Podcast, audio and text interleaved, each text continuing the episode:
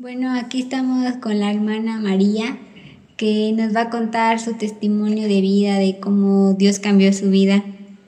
Y aquí la tenemos, entonces, eh, por favor, se presente con nosotros. Hermana, bienvenida. Hola, mi nombre es María. Yo nací en una familia humilde, pero muy bonita a la vez. Mi papá, mi mamá.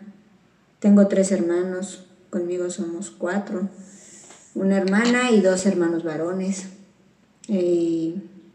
pues mi padre siempre se dedicó a trabajar en, carreteras federales, era caminero, y conoció a mi mamá en un pueblo llamado Cárdenas. Y pues ahí se conocieron, se casaron, tuvieron a mi hermana, que es la mayor. Después de eso, eh, a mi papá lo cambiaron a otro pueblo que se llamaba Teloloapan, Guerrero. Allá nació mi, primer hermano varón. Después de eso, estuvimos, bueno, ellos estuvieron un tiempo ahí. Después a mi papá lo cambiaron a otro pueblo llamado Atlisco. Ahí nació mi segundo hermano varón y después de él nací yo. Y pues vivíamos muy humildes, muy, sencillos. la verdad, eso es lo que me cuentan mis, familiares, mi hermana mayor. Y al año, tres meses de haber nacido yo, eh, falleció mi mamacita, iba a tener otro bebé. Estuvo internada en el hospital y pues ya la sacaron de ahí, ya, pues ya había perdido la vida.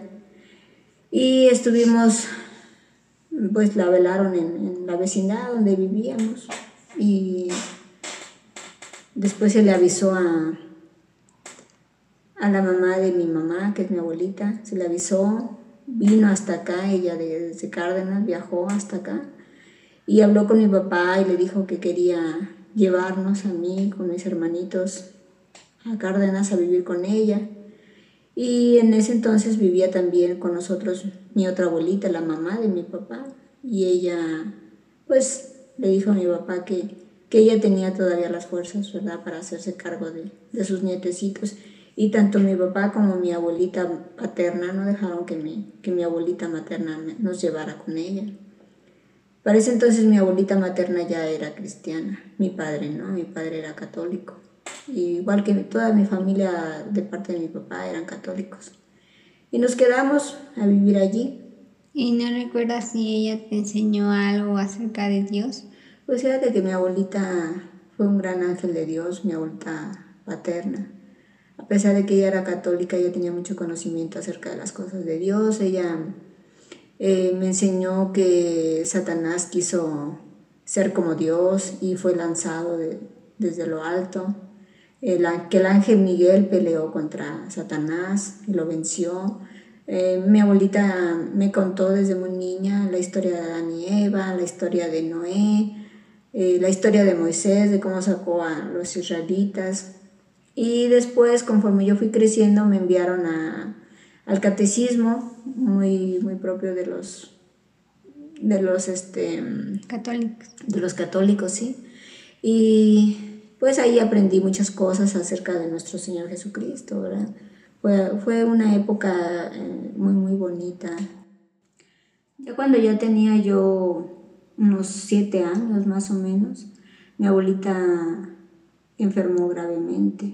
De por sí ya, ya estaba enfermita, pero la llevaban constantemente al médico. Yo solo miraba que la llevaban. Yo era muy pequeña y pues la verdad yo no, no preguntaba, no me interesaba demasiado en esos temas de adultos. Y más o menos qué edad tenía. Pues ya tenía como siete, más o menos. Y me, recuerdo que se la llevaron a, a, mi abuelita para México con otra hija de ella. Y yo me fui con ella porque yo amaba tanto a mi abuelita de que vivía yo muy pegada a ella. Era, pues para mí era mi madre, ¿no? Y nos fuimos a vivir con con mi tía, su hija, y ahí fui una hija más para, para, mi tía, me trató muy bien. Tenía yo muchos primos, tanto, tanto ah, primos ya muy grandes como primos de mi edad, y todos jugábamos. Yo era una hermanita más para ellos, y aparte yo era feliz porque estaba con mi abuelita. Y un día, este, pues llegó mi otra tía que vivía con nosotros anteriormente, con mis otros hermanos, que cuidaba de mis otros hermanos. Llegó y dijo que, me iba a llevar para, para, me iba a regresar al pueblo donde vivíamos. Eh, para entonces ya vivíamos allá por Oaxaca. Me iba a regresar con mis hermanos para que yo entrara a la primaria. Y me regresé y mi abuelita se quedó en, en México con, mi, con su hija.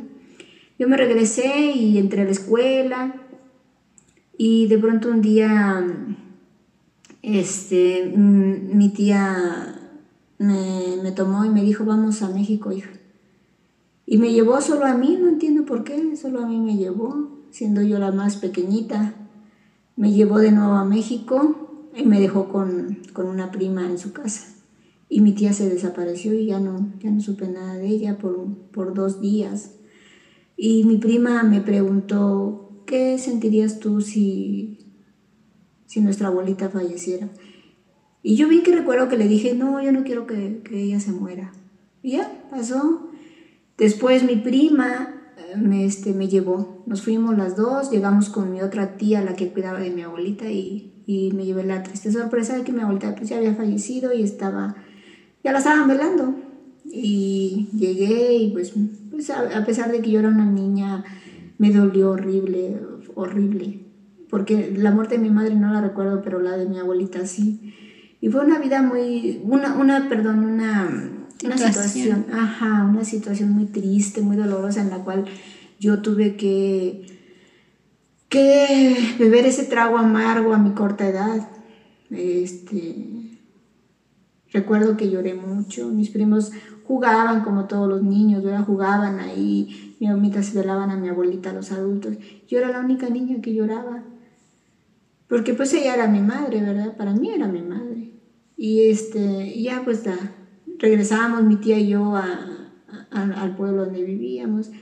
Y pues ahí fue donde ya comenzó un verdadero sufrimiento muy doloroso porque pues ya no estaba el, amor de mi vida que era mi abuelita y ya no había quien pues me protegiera, me amara, me cuidara, pues ya no, la verdad, solo estaba mi hermana que era la mayor, tenía ella 13 años y este, entre 3 y 14 tenía.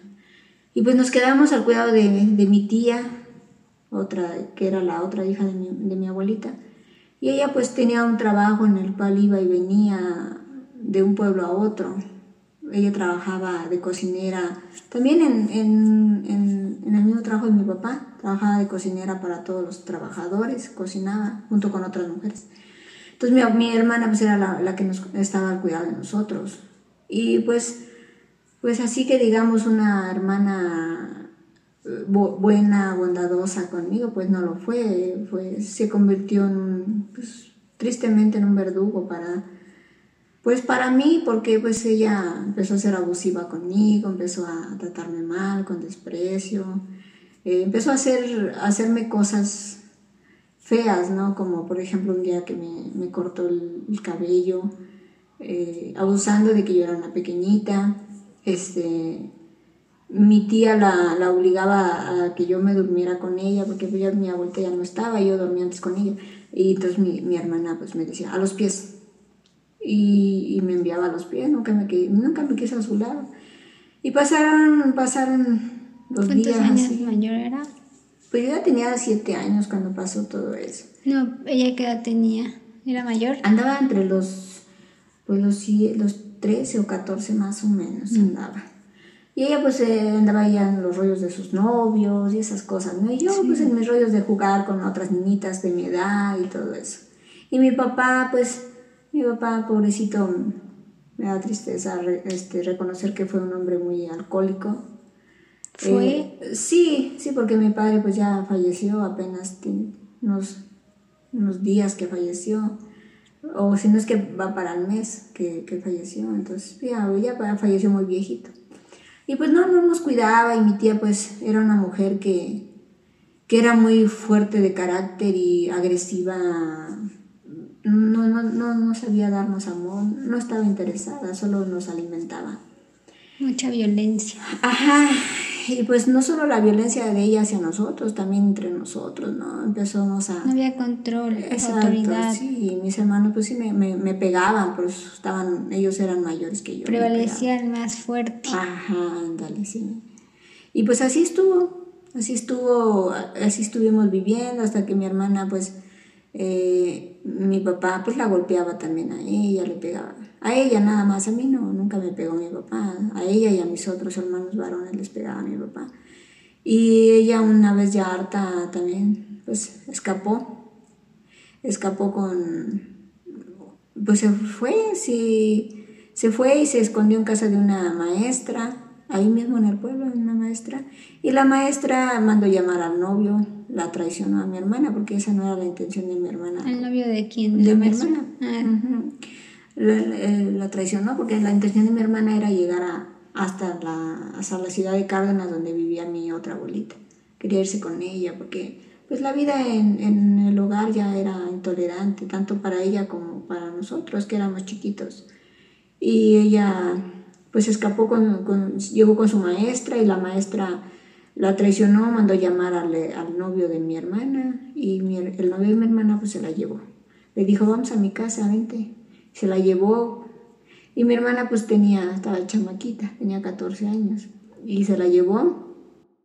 Y el papá del novio le dijo, cásate con ella porque ella es menor de edad y su papá te va a demandar, se la va a llevar, te la va a quitar.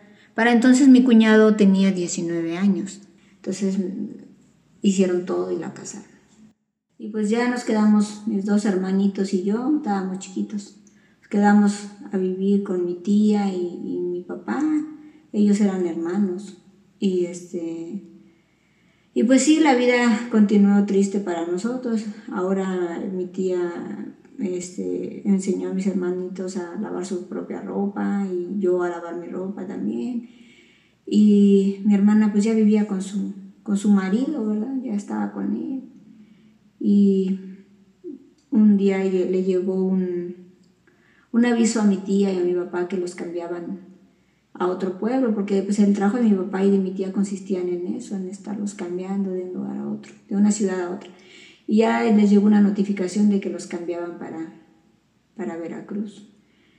Y mi tía, pues nosotros fuimos corriendo a decirle a mi hermana que nos íbamos aquí. Mi hermana pues lloró, se puso muy triste porque pues ya nos íbamos. Y ella se iba a quedar ahí con el marido. Y para ese entonces ya estaba embarazada, pero no se le notaba su pancita. Y entonces mi tía este, dijo, yo no me voy a ir sin llevarme a mi hija también, ella se va a ir conmigo, no, no la voy a dejar en este pueblo. Entonces ya mi tía dijo, vayan y díganle. Y fuimos y le dijimos que, que mi tía decía que, que se fuera con nosotros también. Y ella se puso muy feliz y le dijo a su esposo, esposo bendito sea Dios, aceptó.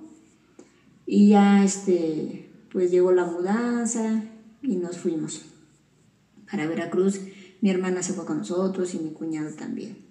Dejaron el pueblo y llegamos al pueblo de, un pueblo de ahí de Veracruz, pueblo pequeñito.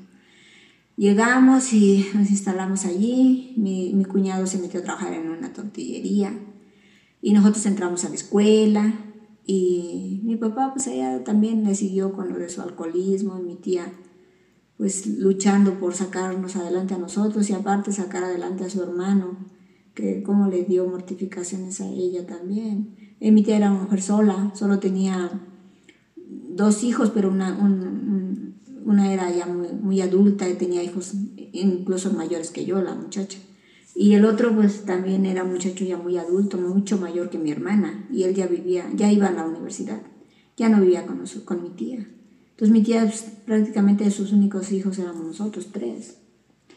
Y mi hermana este, na- ahí tuvo su bebé, su primer bebito, ahí nació.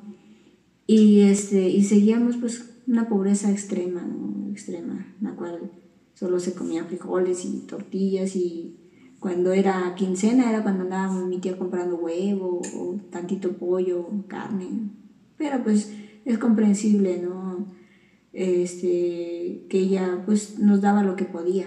Aún así ella con sus pequeños esfuerzos nos llevó a la iglesia católica a hacer la primera comunión y este, nos compró Me compró a mí mi vestidito blanco. Me acuerdo que era un vestido, parecía yo una novia, me sentía una novia porque tenía su velo, mi vestidito blanco. Me puse guantes y mis hermanos también los vistieron de, de blanco y los tres hicimos la primera comunión. Este después de todo ella quería que cumplieran con ese compromiso con Dios, ¿no? Vale, sí, ella era una mujer muy, muy fiel a, sus creencias católicas que no, no, nos sirvió mucho a nosotros, ¿verdad? Tristemente lo digo, no nos sirvió mucho porque no eran, mi papá y mi tía, a pesar de que eran muy católicos, al igual que mi abuelita, no fueron muy dados a, a, a enseñarnos, ¿no? La fe, sobre todo la fe en, Dios, sino simplemente ser católico. Pero la veían como un compromiso, una religión. sí. Sí, o sea, de cumplir, ¿no? Cumplir con lo que se pide, ¿no? Eh, y paso por paso, ¿no? Que el bautizo, que la, la, confirmación, que la primera comunión, que todo eso, ¿no? Y que si los 15 años, pues también hacer misa, ¿no? Todo ese tipo de cosas. Entonces ya pues nos llevó y todo, hicimos la primera comunión. Y para entonces ya mi hermana este, se fue. Ah, pero antes de eso nació, dos años después nació otro bebito de ella. Nació otro bebito y se lo llevó de brazos, se fueron a otro pueblo de Hidalgo. Cambiar, eh, a, mi cuñado le dieron un trabajo allá en Hidalgo, se fueron para allá. Nos quedamos mis dos hermanos y yo con mi papá y mi tía. Y mi papá, pues luego al poquito tiempo se casó. Mi papá teniendo 42 años se casó con una joven de 22. Y este, pero no duró mucho su matrimonio porque ellos, mi papá era muy celoso. Pues, no sé si por la edad, no lo sé. Eh, de que ella era muy jovencita, mi papá era muy celoso, ella no, no debía hablar ni con el de la basura, ni con el de la tienda. Entonces ella ya no aguantó, ya no aguantó y un día lo abandonó. Lo abandonó y, este, y él se dedicó al alcoholismo, seguí, ese era su camino mi papá, el alcoholismo. Y nosotros pues, vivíamos con mi tía. Y pues no te creas que era una vida así bonita, ¿no? Eran golpes, este, malos tratos, gritos, eh, groserías. Mi tía nos hablaba con puras groserías. Y pues eh, pleitos con mi papá, porque mi papá no le quería ayudar económicamente. Al poco tiempo mi papá se encontró una señora y se juntó con ella vivía con ella y no quería hacerse cargo de sus hijos. Y mi tía una vez... O sea, realmente de esas mujeres que él se buscó, no intentó que ninguna fuera una madre para ustedes. No, no, nunca estuvo interesado, ¿eh? Nunca estuvo interesado en darnos una madrastra, por ahí, como le dicen, ¿no? Una madrastra. Se le dejó todo a su hermana. Ándale, sí, no, mi papá quería que mi tía definitivamente no lo molestara, podría decirse, ¿no? No quería, olvidarse de ustedes. Ajá, sí, y mi tía pues, pobrecita, me da tristeza a pesar de que ella fue muy dura con nosotros. Da tristeza recordarla porque ella no tenía marido, no tenía la ayuda de nadie y aparte criar tres niños que no le correspondían, ¿verdad? Y muchos años yo pensé, mejor hubieran dejado que mi abuelita materna nos hubiera llevado desde que murió mi mamá, hubiéramos estado mejor. Entonces mi tía eh, un día llamó a, mi abuelita materna, precisamente. La llamó y le dijo, yo ya no puedo con estos niños. Lléveselos. Y mi abuelita pues no lo dudó. Mi abuelita nos amaba a pesar de que no estábamos con ella, no nos criábamos con ella. Y mi, abuelita mandó llamarnos y llegó mi, mi tía, una, una hermana de mi mamá. Llegó por nosotros y este y nos fuimos en autobús a Tampico. Y de Tampico ahí llegamos con un primo, hijo de ella. Llegamos con un primo, dormimos ahí una noche y al otro día a las 4 de la mañana, me acuerdo, salimos este, rumbo para Cárdenas en un tren. Y yo, yo iba fascinada porque viajar en tren es algo bien, bien bonito y viajamos hacia allá con, con, mi abuelita, nos fuimos, mi tía se quedó sola, mi papá pues, se quedó con su mujer y pues, seguía en el alcoholismo, no creas que porque tenía mujer ya, ya, ya iba una vida tranquila y sana, no, mi papá seguía, seguía lo mismo. Entonces nos fuimos con mi abuelita y al estar allá, eh, solo fuimos a darle mortificación a mi abuelita. Le pido perdón a Dios por eso. Yo ya tenía en ese entonces 13 años. Y nos fuimos mis dos hermanos y yo. y, y, le pido perdón a Dios porque llevamos una vida muy, muy fea, le dimos muchas mortificaciones a mi abuelita. No, no hubo drogas ni nada de eso, ¿no? Este, mortificación en el aspecto en que nos peleábamos mucho delante de ella. Estábamos acostumbrados así porque pues... han crecido sin autoridad. Exacto, no había autoridad, no había una mamá, no había un papá, no había quien nos controlara. Mi tía, pues por eso. les pusiera reglas. Ajá, mi tía no, mi tía mejor agarraba el cinturón y nos pegaba si nos veía peleándonos o nos corría de la casa. Decía, ya me tienen harta, lárguense. Nos echaba para afuera. Entonces, este, mi abuelita, que era cristiana en ese entonces, ella no estaba acostumbrada a ese tipo de cosas. Y nosotros insultándonos delante de ella, haciendo shows. Estábamos chamacos. Mi hermano tenía en esa época 16, el mayor. El otro tenía 15 y yo tenía 13. Y nos dábamos unos agarrones horribles. O sea, que yo digo, si yo hubiera muchachitos así, también me hubieran hartado, ¿no? Nos dábamos unos agarrones, mis hermanos me pegaban, me les iba yo encima, este, los golpeaba, discutíamos delante de mi abuelita y mi abuelita no podía, no podía controlarnos. Éramos una cosa horrible, horrible porque pues habíamos crecido como animalitos, sin amor, sin nada. Y mi abuelita era un amor, era un, un gran amor ella y nos hablaba de Dios. Y mi abuelito, me acuerdo, su esposo de ella, papá de mi mamá era testigo de Jehová y mi abuelita era cristiana. Pero eso no era motivo para que hubiera distanciamiento entre ellos, ¿no? Ellos se llevaban bien como esposos. Ambos creen en Dios. Ajá, sí. Y mi abuelito también nos hablaba de verdad de Dios y que y nosotros éramos tan perversos que no queríamos oírlo. Le dijimos, ay no, nosotros somos católicos, porque a nosotros nos enseñó mi abuelita, la mamá y mi papá. Y, y, nunca íbamos a misa en, allá en nuestro pueblo. Ah, pero acá con mi, abuelita materna, ahí sí íbamos a misa, nada más por llevarle la compra. Nosotros, nosotros nos enseñaron ir a misa los domingos. Y nos íbamos a misa los domingos. Y mi, mi, mi otro hermano de mi mamá, que era mi tío, él nos decía, nosotros los respetamos, hijos, si ustedes quieren ir a la iglesia católica, vayan.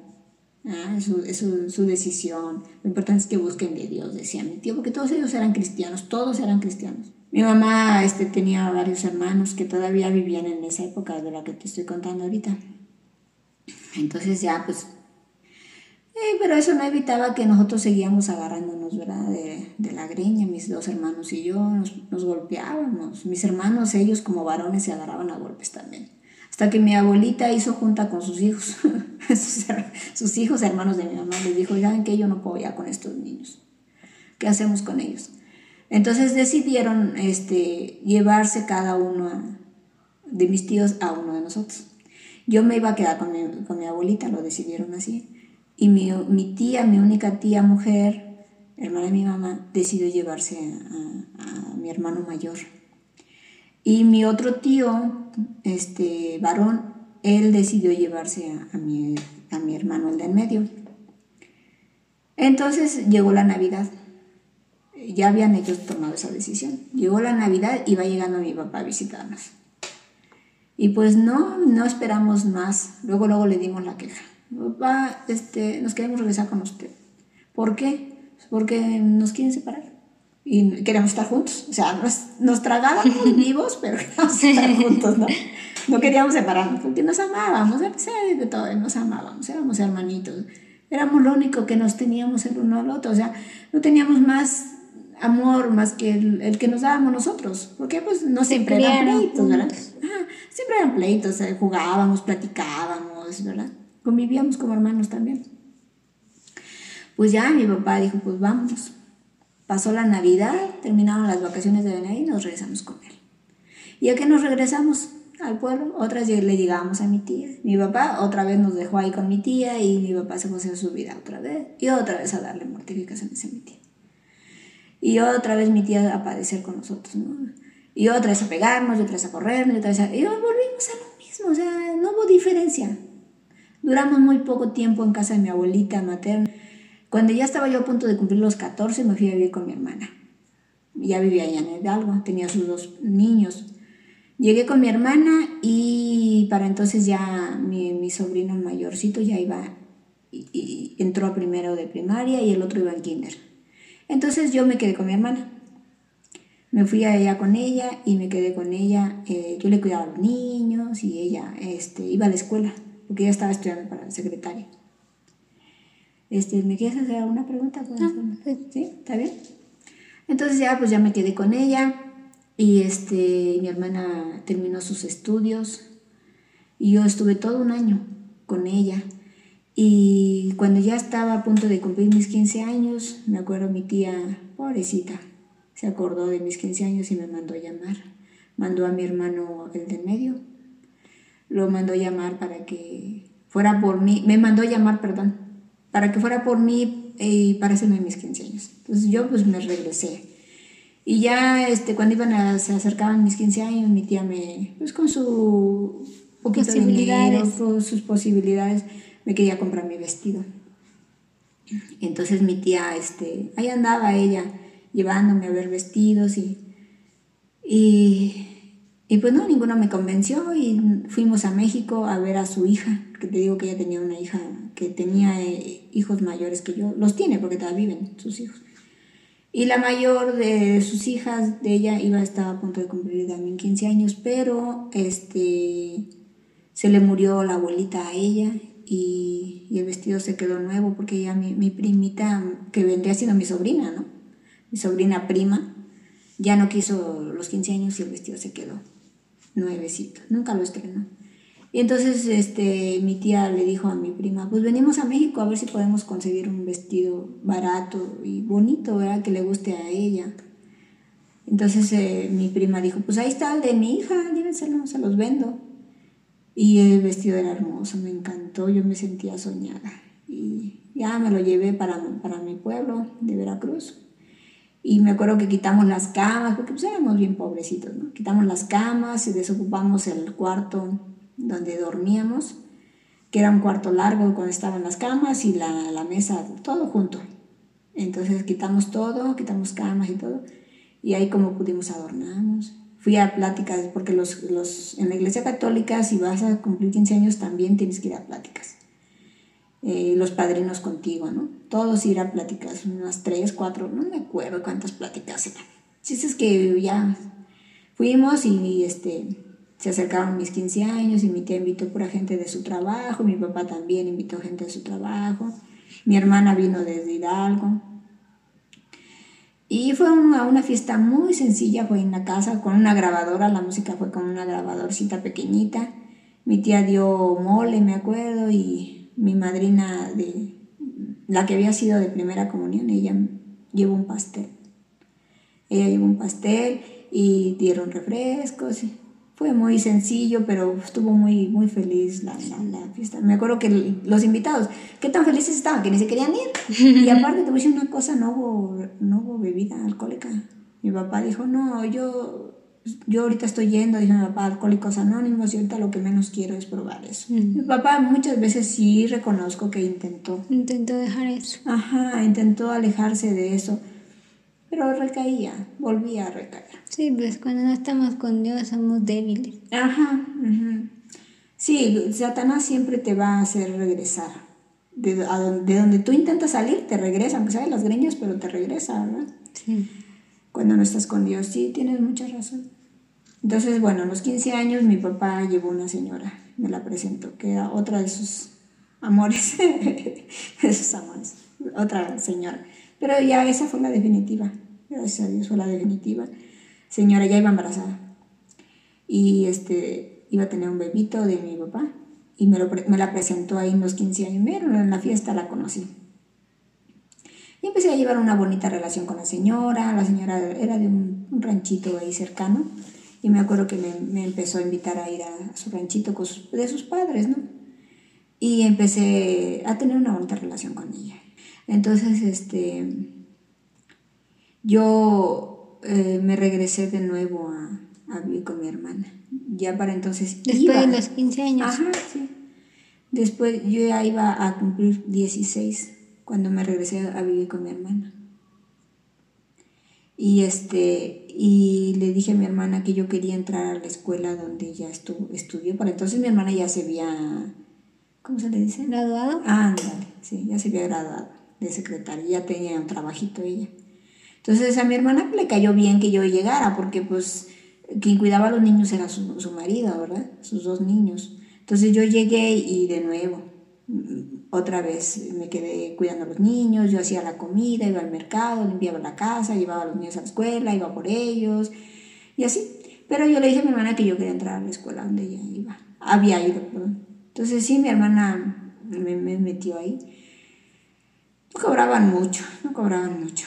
Y es- estuve estudiando un año, pero al año cambian a mi cuñado para México. ¿Qué estudiaste? Ah, perdón, estoy, estaba estudiando contabilidad, que ahora se les llama contador, ¿no? Ujú. Pero en aquella época se le llamaba este, estudiar para contabilidad, que tenías acceso a trabajar a bancos, en grandes empresas o en esos de Chedraui, Aurrera que hay ahora, pero trabajar de administradora, no, no de, Ujú, no de finanzas. ajá. Sí, Manejar las administrar, finanzas. Ajá. Sí. Y un año estuve y lo cambiaron y, re- y nos fuimos. Para entonces yo no tenía interés en las cosas de Dios. No, yo andaba muy alejada en las cosas de Dios.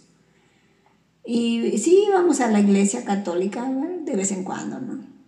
Este, y ya pues nos fuimos a México y ya en México este, a mi hermana, ya mi hermana consiguió un, pues, departamentito y nos fuimos a vivir ahí y ella este, de nuevo siguió trabajando, se embarazó de otro niño, nació otro niño allá en México y yo seguí cuidando a los niños, seguí cuidando a los niños de ella.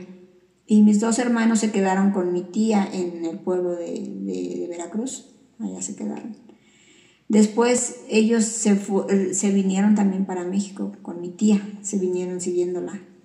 Ellos ya vivían con mi tía acá en México, eh, porque su hijo, el, el único varón que tuvo, se, le compró un departamento allá por el Estado de México y mi, y mi tía se fue a vivir ahí. Y mis hermanos se fueron con ella.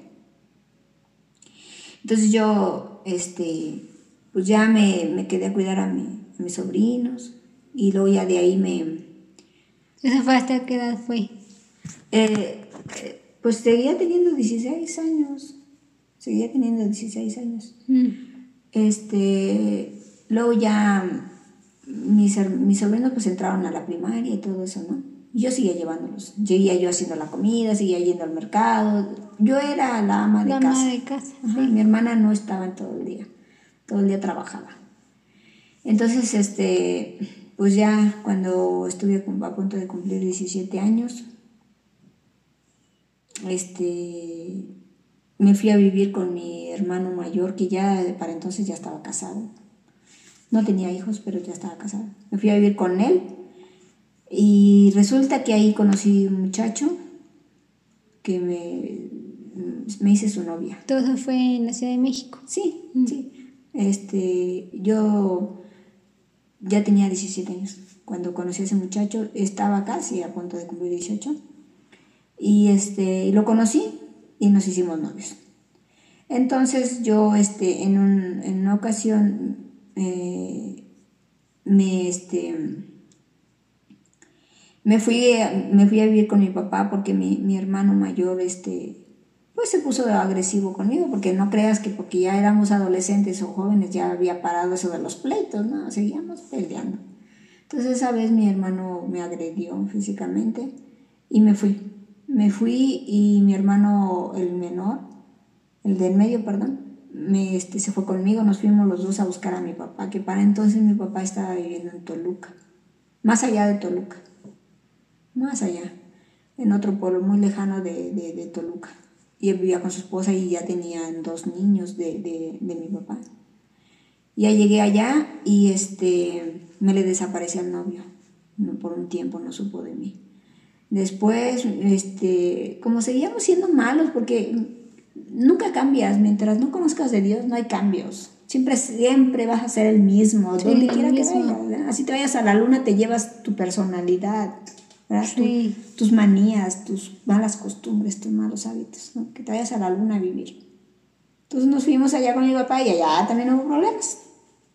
Porque una persona mala no cabe en ningún lado. Y eso te lo digo eh, con el corazón en la mano. Una persona mala en ningún lado cabe, en ningún lado es aceptada, en ningún lado es bienvenida. Entonces nos fuimos allá con mi papá y en una ocasión que estábamos mi hermano y yo cenando en casa de mi papá, mi papá llegó tomado porque volvemos a lo mismo, una persona si no conoce de Dios nunca cambia. Mi papá seguía con el alcoholismo. A pesar de que ya Sigue batallando con eso. Sí, mi papá era alcohólico desde que, desde que vivía con mi mamá. Desde que tienes memoria. Sí, sí. Y, y desde mucho antes, porque mi, un hermano de mi mamá, de mis tíos, me, nos contó que él ya era agresivo con ella, borracho. O sea, mi, él Desde antes de que nacieran ustedes ya, era, ya era así. Ya era alcohólico mi padre, ya era alcohólico. Entonces, bueno, llegamos allá con él y ya estuvimos. Y entonces mi papá llegó un día tomado y empezó a discutir con mi hermano. Con mi hermano, estábamos los dos. Y mi hermano, pues al fin grosero también, se le puso al brinco y empezó a contestarle a mi papá. Y yo le decía, cállate, cállate, no le contestes. Y no, mira, hasta parece que, hasta parece que le decía yo, hazlo más, ¿no? Grítale más. Y a pesar que él se soltó más, y mi papá no aguantó y le dio un, un golpe con una escoba con el palo de la escoba y se la quebró en la espalda. Y entonces yo asustada corrí me acosté. Y, este, y mi hermano dice, vámonos, dijo. Y eran como las 12 de la noche. Y dice mi, mi, papá, ella no se va. Dice mi, mi, hermano, ella vino conmigo y ella se va conmigo. Pues yo no sé qué pasó por mi mente, que yo me paré corriendo, agarré mi maletita con la que ya llegué y me regresé con mi hermano, me fui con mi hermano, nos salimos a esa hora de la madrugada, casi dando la una nos salimos y nos fuimos caminando, en, en aquel pueblo hace mucho frío de noche. Nos fuimos caminando, llegamos a la central camionera y pues el primer camión que iba para México salía hasta las 5 o 6 de la mañana y ahí estuvimos sentados. Toda la noche. Toda la noche. No, no había gente, no había nada. Estaba todo cerrado. Sí, nosotros ahí sentados. Antes no, le pasó nada. Bendito sea Dios. Nunca, nunca llegó nadie a hacernos daño. Ya llegamos, ya amaneció y llegó la hora de irnos en el autobús y nos subimos, nos fuimos. Llegamos otra vez con mi hermana. Llegamos allí. Y este y otra vez a cuidar a los niños y otra vez la vida, o sea, es que... Eh, ya no regresaste con tu hermano, el el que te había golpeado brutalmente. No, con él ya no volví. Dejaste con tu hermana. Ajá, ya no volví con él. Entonces, este, otra vez volví a lo mismo. ¿Por qué? Porque la vida de un ser humano solamente Cristo la cambia. Nadie puede cambiar tu vida, ¿verdad? Porque dice la bendita palabra, las cosas viejas pasaron y ahora todas son hechas nuevas. Eh, pero en mi vida no había nada nuevo, o sea, todo era lo mismo, repetir lo mismo, lo mismo. Entonces, otra Un círculo vicioso. Exacto. Entonces otra regresé con mi hermana y otra se cuidaba a los niños. Mi hermana feliz porque pues ella le convenía, ¿verdad? Que yo le cuidara a sus niños. Y estaba con ella, pero pues ella también era agresiva, era grosera conmigo. Sí, pues ninguno busca de Dios. nadie, nadie, nadie, Pues ahora sí, cada quien se crió como, como, como pudo. Como animalitos, ¿verdad? Nos criamos como animalitos. Y entonces eh, mi hermana tenía muchos problemas con su marido porque su marido también era alcohólico. Entonces, este, pues ya, eh, no sé, como mi noviecito que yo dejé anteriormente se enteró que yo ya estaba de regreso en México y me, fui a, me fue a buscar hasta casa de mi hermana. Entonces, como mi hermana ya era, ya era, pues sí, abusiva. sí, era muy abusiva conmigo, ¿no? Este, yo ya quería formar una familia. Yo sentía que ya, ya no podía. Sí, es que andabas de casa en casa, ¿no? Ya, sentías que necesitabas tu propio hogar. Ajá, sí, ya. Sentía que ya no podía. Entonces, pues ya este muchacho me ofreció que nos juntáramos. Pero cometí un gravísimo error que fue el aceptar irme a vivir con su familia de él. Él, con la abuela. Él vivía con su abuela. Vivían solos, aparentemente vivían solos, pero todas las casas de alrededor eran de los hijos de ella. Vivían todos. todos vivían ahí, o sea, todos los vecinos eran familiares de él. Entonces la casa eh, donde él vivía con su abuela era de ella, de la abuelita, ¿verdad? y todos eran propiedades de ellos, nadie rentaba ni nada, todos, todos tenían sus propiedades. Era solo terreno para todos. Sí, sí. Y ya llegamos a vivir ahí y pues me embaracé, tuve, ah, me embaracé mi primer bebé y, este, y pues fue un martirio estar allí. Nadie me quería, me atacaban. Yo ahí sí te soy sincera, no, yo no hice nada por ganarme su enemistad, o sea, no, no hice nada por darme... Anda, exacto, yo no provocaba, realmente cuando estás en una casa ajena, pues tratas de portarte bien. Tratas de ganarte a los, a los suegros, a los cuñados. Sí, entonces, pero tal parece que el portarse bien es una es un punto a favor de ellos, ¿no? De que empiezan a abusar. como debilidad. Empiezan a abusar, ¿no? Entonces, pues ahí, ahí estuve yo con ellos viviendo todo mi embarazo. Todo mi embarazo fue puro sufrir, porque pues eran groseros, este, agresivos, no me querían en esa casa, echaban habladas y me atacaban horrible. Y la abuelita era igual, no te creas, la abuelita también. Yo vivía con ella y, el, que era mi esposo, ¿verdad? Porque si nos, si, nos llegamos a casar, si nos casamos por, la, por el civil. Y pues ya ahí estuve con ellos eh, en una vida terrible. Y él nunca hizo nada por defenderte. No, porque él era muy débil, o sea, él le tenía como, no sé si llamémoslo respeto, temor, no sé qué pasaba por su mente, pero no, nunca quería defenderme de su abuela ni de nadie. Él mejor me decía que no me metiera en problemas, ¿no? Cuando yo le decía, oye, pues están abusando, ¿no? No te metas en problemas, me decía, déjalos. Y yo, pues, ¿por qué, no? Bueno, así pasé todo mi embarazo. Y este, y nació mi bebito. Este, y la cosa se empeoró. ¿Y por qué se empeoró? Pues porque después se, sintieron dueños del bebé. Se quisieron adueñar. Ah, exactamente. Ya todo, ahora resulta que les nació el amor por el niño. Pero yo seguía siendo la misma para ellos, o sea, me odiaban, me querían. Y si querían se llevaban al niño, cuando yo me daba cuenta ya, o sea, si yo se lo dejaba tantito encargado a la abuelita y le decía, que encargo lento al bebé, voy rápido al baño, cosas así, ¿no? Sí. O voy rápido al cuarto a traer esto. Cuando yo salía ya el bebé ya no estaba. ¿Y el bebé? Ah, se lo llevó mi hijo o mi hija, ahorita, ahorita lo traen. Y le, hasta me, me lo hacía enojada, como que le molestaba que yo... Preguntara cómo estaba tu hijo. Sí, ajá. Como diciendo, pues, ¿por qué preguntas? No es tu propiedad. Ajá. Ya me veían como la nana, así me veían. Y pues así estuvo. Entonces, bueno, el chiste es que mi niño eh, cumplió un añito allí. Un añito exacto, cuando el muchacho me sale con que su papá, porque él tenía un papá, su papá era, nunca lo crió, pero llevaban una relación de amigos, ¿no? Nunca, nunca el señor no se vivieron juntos, no vivió con él. El muchacho se crió este, con su abuela pero este, la mamá... No lo, frecuentaba. ajá, la mamá, no, no lo frecuentaba porque él, vivía en Estados Unidos, el papá.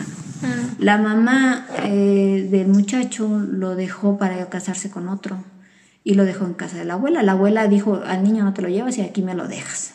Y lo mismo quisieron hacer con el mío, ¿verdad? Quitártelo. ajá. Entonces la abuela crió al que después fue mi esposo, lo crió. Y el, el, el papá este, pues nunca se había hecho Resurgió, de, la nada resurgió. Pues siempre habían llevado una relación mm. de, de, de, por teléfono, ¿no? De cómo estás, hijo, y así, ¿no? Él sabía que él era su papá. Sí, sí, sí. Entonces un día el, hombre este le dio por invitarlo a irse a Estados Unidos. Y yo me acuerdo bien. obviamente dejarte a ti. Ajá, yo me acuerdo bien delante de los ojos de Dios que, que yo le lloré, le decía que no se fuera. No se fuera. Siempre te iba a dejar ahí, ¿no? Con esa gente que te hacía maldades. Ajá. Entonces, este, yo me... Yo le decía, no te vayas, no te vayas, ¿cómo me vas a dejar? Y llegó un punto en el que él me dijo, delante de los ojos de Dios, no me dijo, ya no me insistas, me voy a ir de todas maneras. Y yo le decía, pero ¿cómo vas a dejar con el niño? O sea, ¿cómo nos vas a abandonar? No los voy a abandonar, voy a trabajar y voy a enviarte dinero desde allá y voy a regresar después regreso, ya cuando haya acumulado dinero regreso. No, no, no regresar por mí, sino ya regresar a, vivir a, de nuevo, ¿verdad? Pues se fue. a Los Ángeles, California, se fue con el padre. Y entonces yo, pues dije, ¿yo qué hago aquí? Yo mejor me voy, dije. Sí, venir a tu familia. Y otra vez, de nuevo con mi hermana. Pues es que yo no tenía dónde vivir, no tenía padres. mi papá vivía con su esposa y sus niños, aparte de que pues ya había habido problemas, ¿no? Con mi papá y yo no, yo, a mí no me gustaba vivir con mi papá por su esposa. No, no era mala la señora, pero pues no había confianza, ¿no? Yo prefería estar con mi hermana. Ajá, prefería estar con mi hermana. Y regresé con mi hermana, pero ahora llevaba un niño. Entonces yo volví a lo mismo, llevaba a los niños a la escuela y para entonces mi hermana ya tenía otra niña. Ya tenía cuatro hijos en total, tenía una niñita que era mayorcita que, que, mi hijo. Y pues imagínate, cuidar a los dos pequeños de mi hermana y aparte cuidar el mío, porque el, el otro niño que tenía mi hermana era dos años mayor que el mío. Entonces, al final de cuentas estaba chiquito. El mío tenía un año y el otro tenía tres. Y la niña creo tenía eh, dos años. Dos años tenía la niña. Y pues ya. Y otra vez, a cuidar niños y de mi hermana, llevarlos a la escuela, hacer la comida, este, limpiar la casa. Lo mismo, lo mismo, lo mismo. Es repetitiva la vida de, de la persona que no conoce de Dios. Vuelve a lo mismo, vuelve a lo mismo. Lo estoy reflexionando. Siempre es lo mismo. Siempre caminas en círculo. Siempre caminas en círculo. Nunca cambia, no cambia. Entras por fuerza a Cristo para que Él te Salir de ese círculo, mm. romper esa cadena. Mm. Necesitas eh, que Cristo cambie tu vida, ¿verdad? Por eso Cristo dijo, es necesario nacer de nuevo, ¿verdad? Para que las dos cosas viejas pasen y todo sea hecho nuevo. Entonces, otra vez volví con mi hermana, otra vez a cuidar a los niños y ahora va a acabarla, hasta llevaba una. Y ya no era lo mismo, ¿por qué? Porque el mío lloraba de noche y este, dormíamos en, un silloncito que mi hermana me, me, asignó, ahí dormía yo con mi bebito. Y, este, y en tanto estar ahí con mi hermana, ir y venir con los niños, conocí otro muchacho a los ocho meses de, que, de, que, este, mi esposo se había ido ya, este, yo conocí a otro muchacho.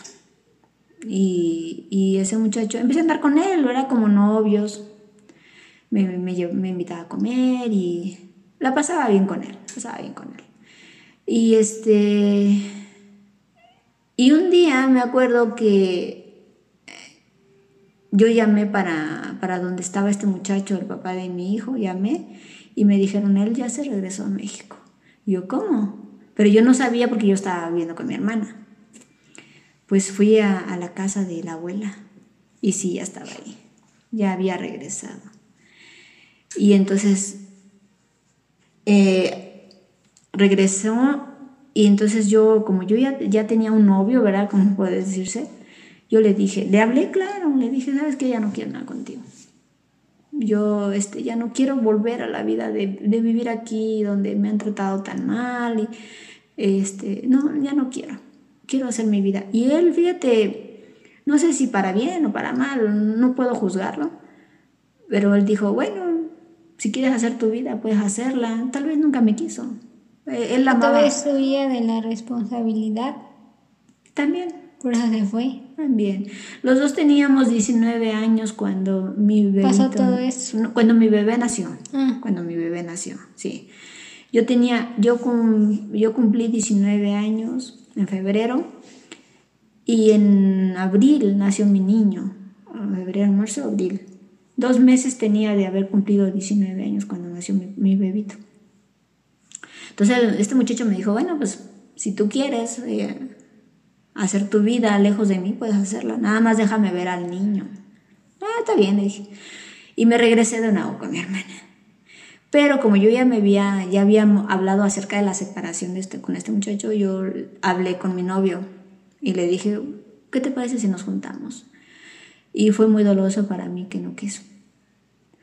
Este, me dijo, yo no puedo, yo, este, lo poco que gano, yo estoy viviendo con compañeros del trabajo y yo no puedo este, rentar un departamento, mucho menos ver por ti y por tu niño. Y entonces mi hermana pues, seguía igual de grosera y, Se sentía superior a mí en cuanto a que si yo quiero te corro y si tú no tienes dónde vivir y si quiero te doy de comer, porque eso sí me lo llegó a decir, esas palabras, ¿no? De si quiero te doy de comer. Entonces, este, pues yo dije, ¿y ahora qué hago? Y luego con un bebé, ¿qué hago, Dios mío? Bueno, no me encomendé a Dios, para que, miento, ¿verdad? Sí. No me encomendé a Dios y yo dije, ¿ahora qué hago? Sí. Este muchacho no quiere, porque él me dijo, me, me dijo, yo lo poco que gano Dice, yo lo envío a, casa de mis padres, porque él, era de, él es del norte. Me dijo, yo lo poco que, tengo lo, lo, mando para allá con mis, con mis padres para que ellos envíen a mis otros dos. Tengo tres hermanos, me dijo, que todavía están en la escuela. Y yo eh, ayudo a mis padres económicamente. Yo no puedo ver por ti ni por tu niño. Entonces, pues, imagínate, me dolió en el alma yo dije, ¿ahora qué hago? No puedo estar con mi hermana porque pues ella me sigue atacando. No puedo estar con aquel marido porque pues ya no. Ya hemos terminado. Y luego el novio que tengo no me no no no, quiere, no quiere nada responsable de mí. Y, que se me ocurre llamar a mi a mi hermano que para entonces mi hermano el que me había golpeado, Que me le fui de su casa, ya vivía en Estados Unidos también, pero él en la parte de Florida. Los dos, los dos se fueron para allá, el, mediano, el del medio y el mayor se fueron para allá, ya vivían allá. No te conté esa historia porque pues estoy hablando de mi vida, ¿verdad? Sí. Ya hablaban, ya, ya estaban ellos allá. Y entonces se me ocurre llamarlo al mayor y le dije, oye, no sé qué hacerle, ya estoy desesperada, le dije, no tengo casa, no tengo dónde vivir. Para entonces me acuerdo que yo este, me mi tía, la que nos había criado, ella vivía con su hijo. Pues ¿cómo iba yo a vivir ahí? ¿Verdad? Y entonces se me ocurrió... Ya no tenías a dónde ir. Ya no tenía, ya no tenía dónde ir. ¿Y nunca tenía por trabajar? Pero ¿cómo trabajaba con mi niño? ¿Verdad? ¿Cómo? Ahora, sí pude haber trabajado, pero como yo me iba con mi hermana, pues a ella le convenía que yo cuidara a los niños. O sea, mi hermana... Y aparte no habías continuado en la escuela, ¿no? Exacto. Yo una vez fui a, buscar trabajo a una tienda, este, una tienda de abarrotes muy grande. Pero mi hermana me dijo, mejor quédate cuidarme a los niños, es que yo necesito que me los cuides. O sea, a ella le convenía más. No era tanto porque yo no, este, no quisiera trabajar o, o, no, o no tuviera las facultades, eh, tanto físicas como mentales, para trabajar, ¿no? Sí pero a ella le convenía más que yo estuviera. Lo que pasa es que lo que yo buscaba era hogar. Sí, ¿dónde vivir? ¿Dónde estaba? Porque, pues, ¿dónde vivía? Aunque yo hubiera buscado un trabajo, ¿dónde yo iba a vivir? Tenía, por fuerza tenía que irme que dejar solo al bebé. Exacto. Entonces, bueno, ya le hablé a mi hermano y mi hermano me dijo, ¿te quieres venir para acá? Y le dije, sí. Ni lo pensé. Entonces ya, este, él, hizo todos los arreglos para que yo me fuera de ilegal. Y pues bueno, ya eh, mi hermano consiguió una persona que, que iba a cruzar también al otro lado y este, me dijo que lo fuera a contactar a Guanajuato. Ya llegué yo ahí a Guanajuato con una familia donde estaba ese muchacho, era un jovencito, que también se iba a ir. Este, llegué y eran una familia, te digo, y ahí estuve como dos días ya este, preparándonos para irnos con el que le llaman coyote. Que los cruza. Ajá, sí, nos cruza. Estuve en esa casa dos días y ya después, este, pues ya el coyote nos dijo que, que ya ese día en la noche íbamos a salir. Y este, viajamos, nos llevaron a un, a un lugar donde nos íbamos a quedar de ver con otras personas que también iban. iban. Y este, iba, me acuerdo que la primera vez, eh, bueno, esa vez iba una señora con su nuera y llevaba, la señora llevaba una niña de 10 años. Yo llevaba a mi niño de, de un año, casi dos, ya, ya estaba casi a punto de cumplir dos años, mi niño. Y ya este, cruzamos este, al otro lado caminamos bastante y nos perdimos entre el monte, nos perdimos y el coyote este, nos dijo, dice, yo, yo sí tengo papeles, dice, yo ahorita agarro un autobús y me regreso para ir por otra persona que él va a saber por dónde llevarnos.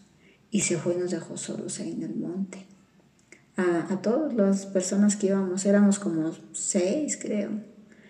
Y ya nos quedamos y la señora, me acuerdo que la señora dijo, pues vamos a seguirle nosotros, este hombre ya nos abandonó.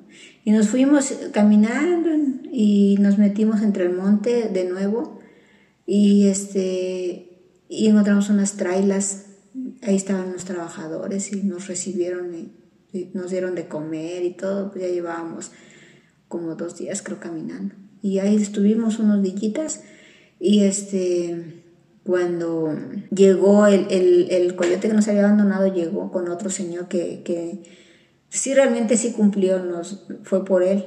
Y nos, este, y nos dijeron, ya contactamos a sus familiares que los van a recibir en tal lado, dice, ellos se van a, se los, ellos ya vienen en camino, o sea, se trataba de mi hermano y de otro que iba por su familia, por la señora y por, por la muchacha.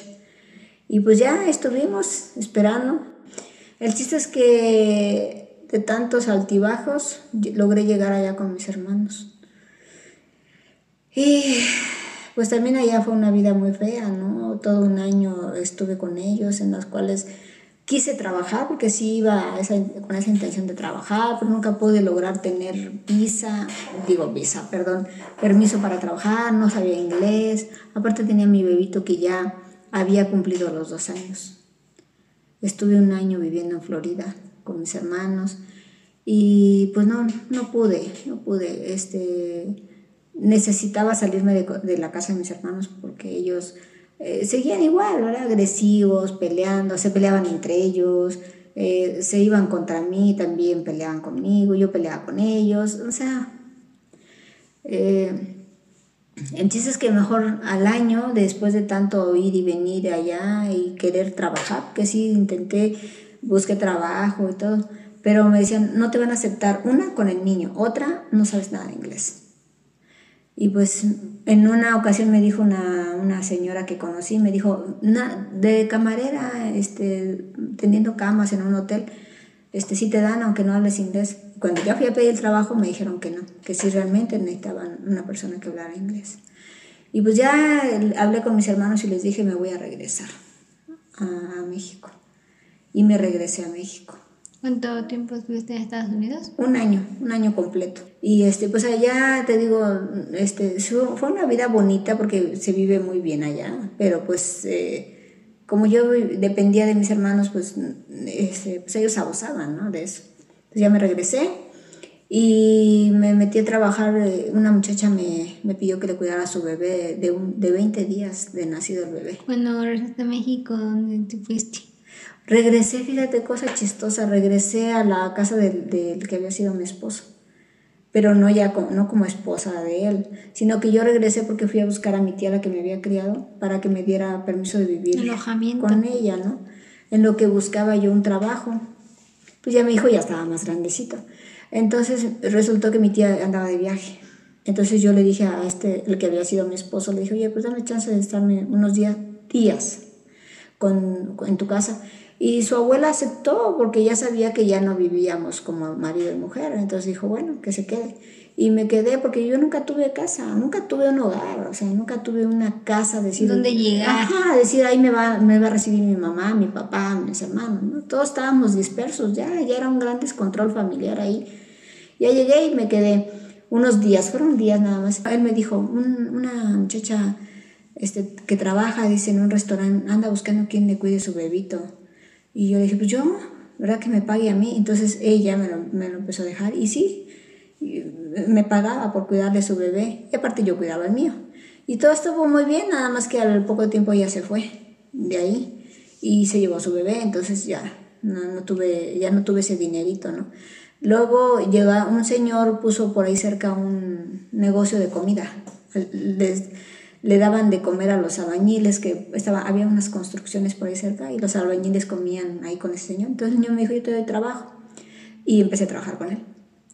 Y, este, y en esos días llegó mi tía, regresó, entonces yo fui a verla y le dije, tía, yo no puedo estar con este muchacho porque ya no somos nada. Le dije, y él ya pues, también está haciendo su vida, no con otra mujer, pero ya, ya daba por hecho que ya... Entonces ya mi tía me recibió de nuevo con él. Me dijo, pues vente para acá. Entonces, este, yo busqué de nuevo el que había sido mi novio lo busqué y pues le dio gusto verme. Me dijo, ah, pues no pensé que fueras a regresar, ¿no? Y nos pusimos contentos de vernos de nuevo, ¿no? Y de él salió, fíjate, de su boca salió a decirme, vamos a juntarnos. Y yo me puse bien feliz. Y, y, me dijo, vamos a buscar un departamentito y todo. Y yo, no, pues yo no cabía de la alegría, porque yo siento que ahí fue Dios, ¿no? Que, ya tanto sufrir, exacto, misericordia. Más que, sí, mira, yo no me siento 100% víctima. Yo también eh, era, mm, o sea, también me defendía, ¿no? También agredía, o sea, si se me iban a los golpes, pues también contestaba, ¿no? Sí, pues autoprotección. Ajá, pero yo siento que Dios eh, intervino ahí cuando este muchacho me dijo que, que, nos juntáramos, porque Dios veía que yo ya no tenía dónde vivir. O sea, mi tía me dio permiso, pero no significaba que me tenía que quedar a vivir con ella. Entonces ya este muchacho me dijo, vamos a buscar un departamento. Entonces yo me dediqué a buscar mientras él trabajaba. Él seguía viviendo con sus compañeros de trabajo y ya eh, lo, encontramos un departamento, ya, y mi hijo ya había cumplido los tres años, fíjate, ya los, había, ya los tenía exactos sus tres añitos. Y ya nos juntamos y este, y te repito, el no buscar de Dios no te trae nada bueno. Eh, la vida sin Dios es todo un martirio, de veras. Dice la bendita palabra de Dios, eh, me es, mejor me es estar un día en tus atrios que mil fuera de ellos. Entonces, bueno, ya nos juntamos y empezamos a hacer vida de matrimonio, él y yo. Y él, inmediatamente este muchacho buscó la manera de que yo me divorciara. Y sí, bendito sea Dios, fue muy rápido, el, otro muchacho aceptó, dijo, sí, yo firmo, donde, donde quieren que ponga la firma, ¿no? Y firmó y, y se dio el divorcio, bendito sea Dios. Y ya me quedé yo con este muchacho a vivir. Y este, y sí, yo lo quería mucho, muchísimo lo, lo quise. Y él también aparentaba quererme. Eh, aparentaba eh, que él era feliz a mi lado. Pero había un problema. No quería a mi niño. Y el, el, problema era ese de que él, pues como no era su hijo, empezó a rechazarlo y empezó a, a torturármelo en el aspecto en que me lo... Hace llorar. Eh, sí, no lo golpeaba, no lo golpeaba, sí lo aventaba por allá, me, quítate y cosas así, ¿no? Y, y, el niño sí lloraba y yo lo abrazaba y decía, ah, lo tienes bien consentido, cosas así. Empezó a haber muchos problemas por el niño, muchos.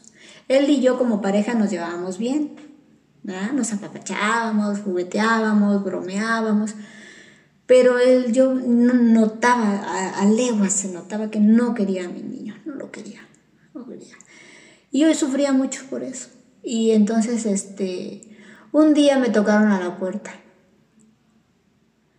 Eran dos mujeres y un hombre. Y me dijeron, mm, venimos a hablarte de Dios. Y fue cuando yo dije, ya estoy harta, de todo esto, ya necesito un cambio en mi vida. Dije, ¿realmente Dios existe? Y entonces yo les dije a, estas personas, ¿realmente Dios existe? ¿Por qué no se ve? Y entonces ellas dijeron, este, si tú intentas ver el sol, te va a dañar los ojos, pero Él está ahí, el sol está ahí, te da calor, lo percibes, todos los días aparece. Y entonces dije, pues sí, sí es cierto, ¿no? Y entonces empezamos a platicar de Dios y eran testigos de Jehová, pero más que testigos de Jehová fueron ángeles que Dios envió. Dios dijo, ya, ya estuvo buena, ¿no? De andar sin mí, caminando sin mí. Te dio la mano. Ajá, y dice su palabra, eh, búsquenme y vivirán. Entonces, pues ya esas tres personitas me tocaron a la puerta y estuvimos platicando. Entonces yo después le dije, ¿pueden venir tal día? Le dije, sí, ¿cómo no? Y después de haber hablado con ellos yo me sentí bien, sentí que, ah, sentí bonito. Entonces yo quería volverlos a oír, que habla, me hablaran de Dios. Entonces ya, en esos días mi papá fue a visitarme.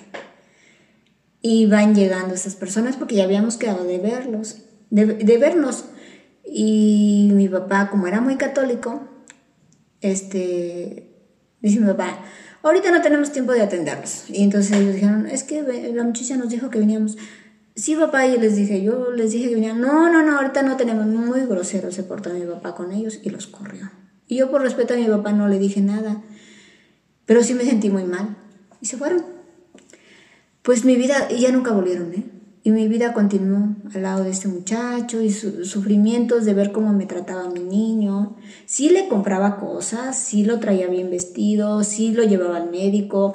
Sí, es responsable. Sí, muy, muy, muy responsable. Este, Pero no amor. No le daba amor, no le daba el más mínimo afecto, palabra de afecto, ¿no? Entonces, a, este muchacho lo cambiaron a, a Cuernavaca a Morelos, lo cambiaron y nos fuimos para allá, porque por su trabajo este, lo cambiaron.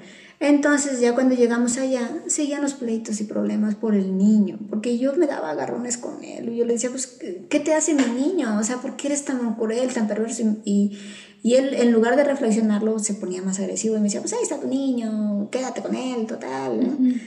No lo aceptaba. Ajá, entonces yo lloraba y sufría mucho. Y un día me di cuenta que, que estaba embarazada. Dije, creo que estoy embarazada. Dije. Cuando ya estaba yo planeando dejarlo, ya era ya no podías Ajá, más. sí, ya era mucho. Entonces dije, creo que estoy embarazada. Y sí, me fui a hacer los análisis de, de lo correspondientes. De. Ajá. Y me dijeron, sí, está embarazada. Pues imagínate, me puse feliz, porque pues siempre un bebé es hermoso, Alegría. ¿no? Ajá, sí. Pues sí, me olvidé de, de, separarme de él, ¿no? O sea, él también se puso contento, él también se puso contento. Y, este, y ya, pues todo mi embarazo me dediqué a comprar cositas, ropita para mi bebé, todo en azul, este, pura ropita azul, porque yo decía, le voy a dar un hermanito a mi bebé, a mi niño, ¿no? Ya te, mi niño para entonces ya tenía cuatro años, ya los tenía pasaditos de los cuatro años cuando, cuando yo me embaracé.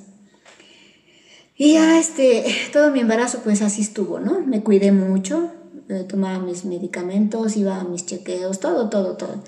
Yo fui muy feliz con mis dos embarazos, el primero y el segundo. Fui muy feliz con mis embarazos.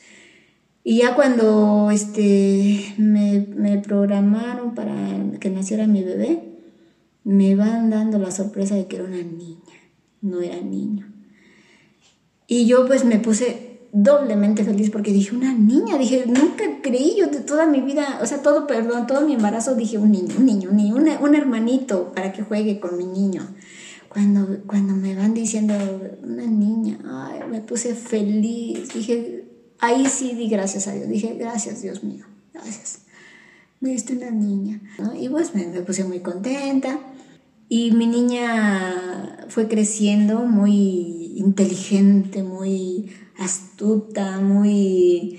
Eh, todo le llamaba la atención, todo lo aprendía así rápidamente. Se convirtió más, más que de contraparte de, de ser una... de decir, bueno, no fue un compañero para mi hijo, pero, pero bueno, al menos eh, su hermanita. No, eh, ella, ella se convirtió en... Se acopló a él. Exacto, se acopló perfectamente a su hermano mayor.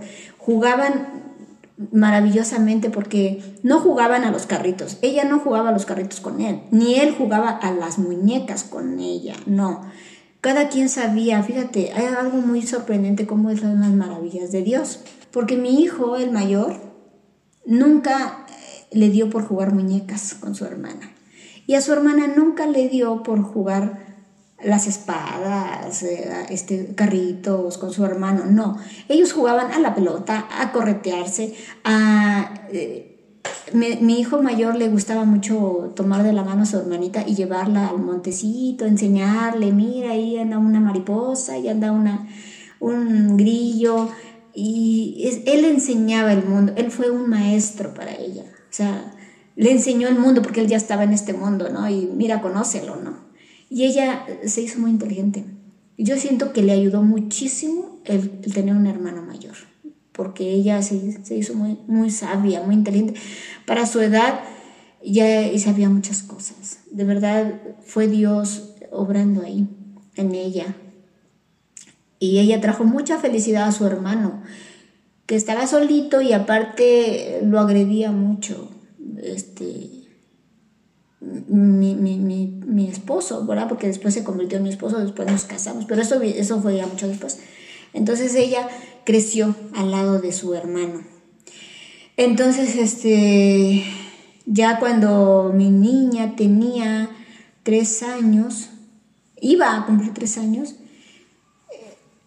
tenía dos años, perdón, cuando me invitaron a una iglesia cristiana. Fui y me gustó mucho, me gustó mucho y yo dije, yo voy a empezar a venir.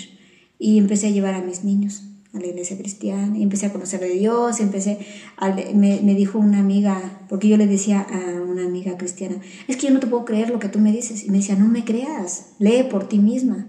Y se, la, y se lo tomé en serio.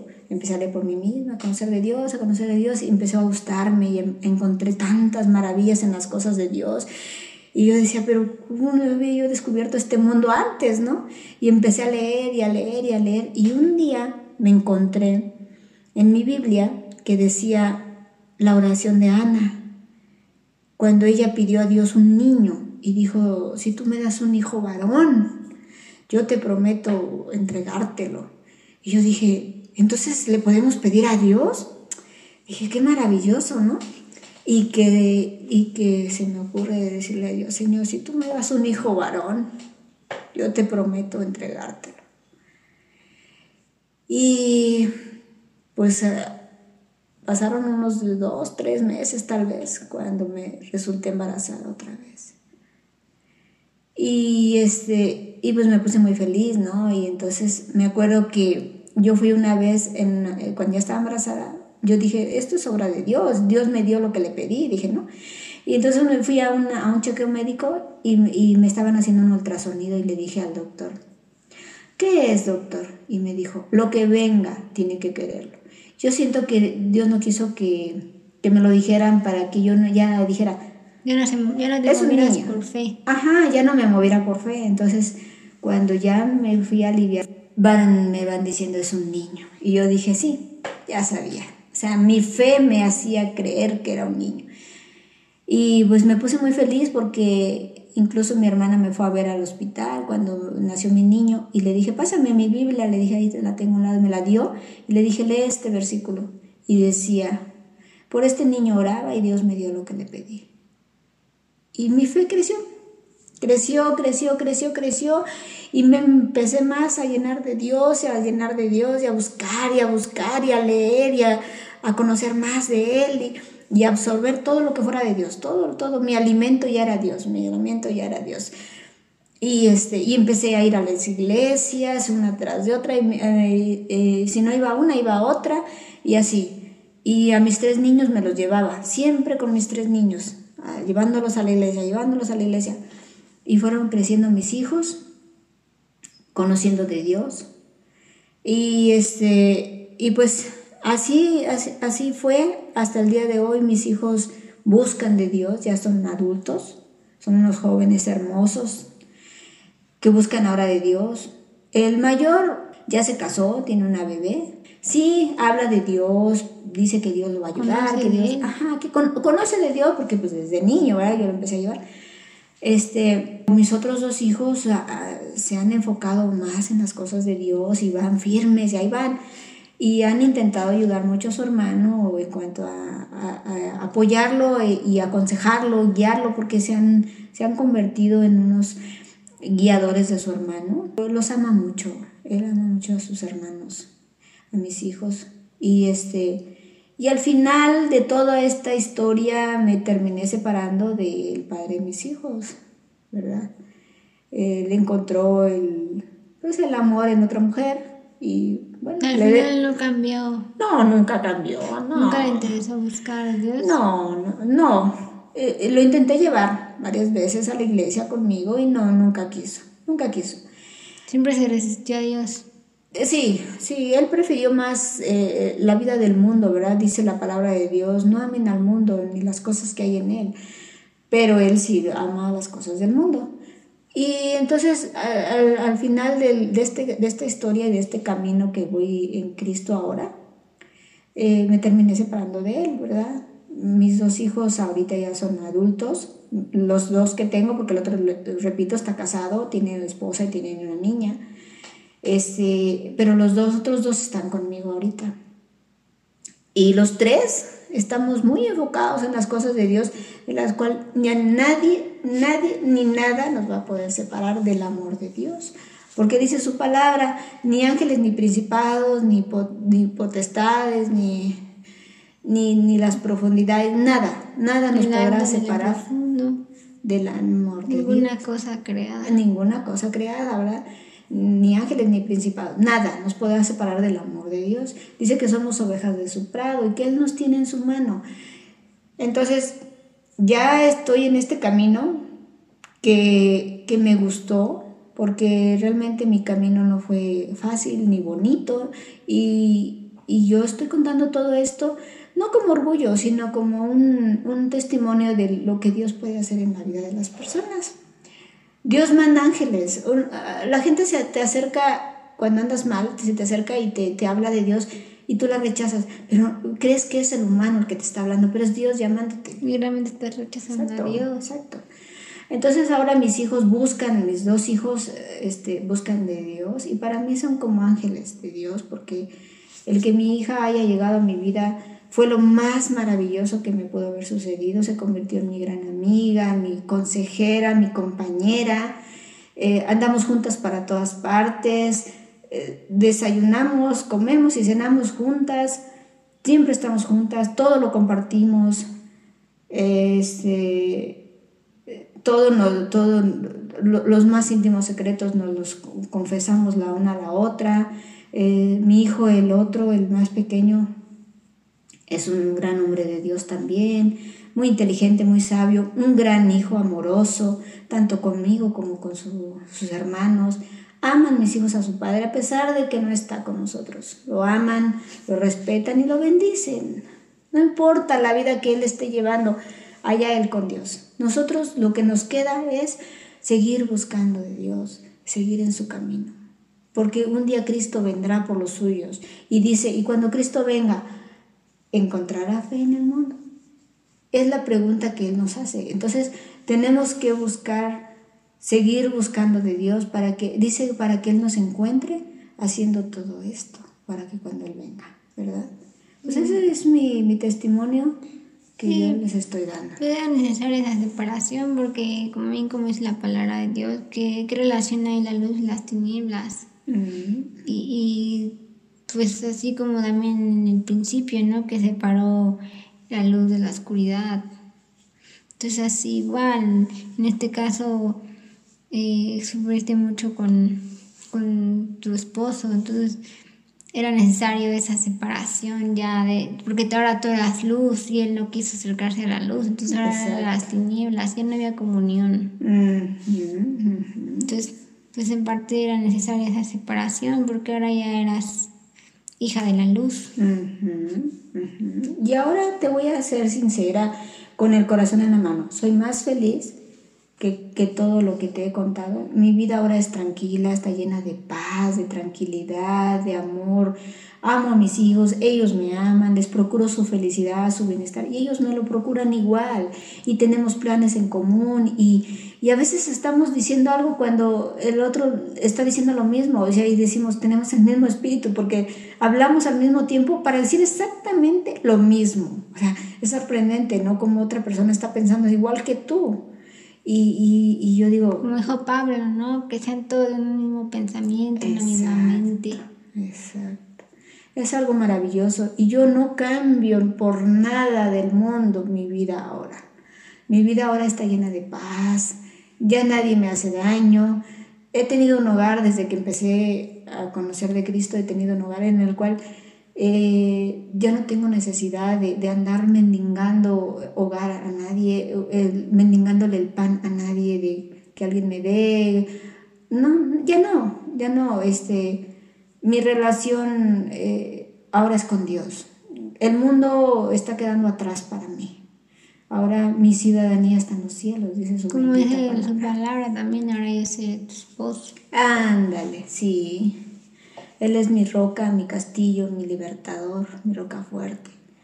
¿Verdad? Eh, eh, en Él confiaré, Él es mi ayuda en, eh, en mi eh, viene tu al pronto auxilio. ayuda. Es mi ayuda, sí. Dice, ¿de Tu dónde vendrá mi protector. ayuda? Dice, mi ayuda viene de Jehová. ¿verdad? Pues eso es todo. Sí, pues es sorprendente cómo después de haber andado de varias casas buscando algo que no encontrabas que era un hogar, porque realmente el verdadero hogar estaba en Dios. Mm. Por eso no encontrabas estabilidad en ningún lado, ni, ni la paz, ni, ni la tranquilidad de decir, aquí es mi hogar. Porque realmente nadie de esos no era el hogar porque no estaba Dios ahí. Como dicen, un hogar es donde está la madre, así dicen, donde está la mamá, ahí es un hogar. Pero como en este caso no había una mamá, entonces la mamá se convirtió en, Dios se convirtió en la mamá. Entonces ahí donde encontraste la paz y ese hogar es donde estaba Dios. Entonces una vez, donde quiera que estuviera Dios, ahí iba a ser tu hogar. Exacto. Entonces ahora tu hogar ya es Dios. Sí. Por si encontraste esa estabilidad, esa paz. Exactamente, exactamente. Ahora yo, dice la bendita palabra también, has cambiado mi lamento en baile. Y eso es lo que hago. Yo soy muy alegre, muy juguetona, muy bromista. Siempre estoy riendo, me siento, em, estoy buscando la manera de, de hacer bromas con mis hijos. Ellos igual, ellos no son unas personitas amargadas ni Eso serias. es, lo, eso es lo bueno también de que, a pesar que como Dios está en tu vida, a pesar de todo el dolor que sufriste, eso no se convirtió en amargura. No. De decir, ahora me la pagan, ahora me voy a vengar, y, en cual- no importa quién me la hizo, sino quién me la pague, ahora voy a buscar que alguien repita lo mismo que yo. Más bien ahora buscas hacer todo lo contrario y, y ahora eres feliz. O sea, a pesar del dolor, Dios te dio alegría. Dice, Él cambió mi lamento en baile. Claro, claro. Y, y- y dice, y dice su palabra, ¿verdad? Donde no sean aceptados, váyanse y ni el polvo de ahí se lleven. Entonces yo lo que he hecho es alejarme de toda aquella gente que me hizo daño. Que sean felices a su manera. Eh, mis hermanos siguieron en el mundo. Ellos sí, sí siguieron en fiestas, reuniones donde abunda la cerveza, el vino, eh, las, las, las palabras de doble sentido, las, pues la- la- las fiestas mundanas que les llaman, ¿verdad? Y yo no, yo eh, me he apartado de todo eso, me he apartado de todos los que hicieron, me hicieron daño. Y yo, yo ya le pedí perdón a Dios, que yo también hice daño, yo también ofendí, agredí, insulté, ofendí, yo también este, eh, amenacé y todo ese tipo de cosas, ¿verdad? Ahora yo he sido lavada por la sangre de Cristo. Él murió en la cruz por mí y por mis hijos. Yo le entregué a mis hijos a Dios y ahora el Dios está haciendo, Dios está haciendo grandes cosas en mis hijos. Eh, Los está llenando de sabiduría, de inteligencia, de belleza, tanto espiritual como física. Mis hijos son muy hermosos y no lo digo porque sean mis hijos. Realmente son muy, muy bellos.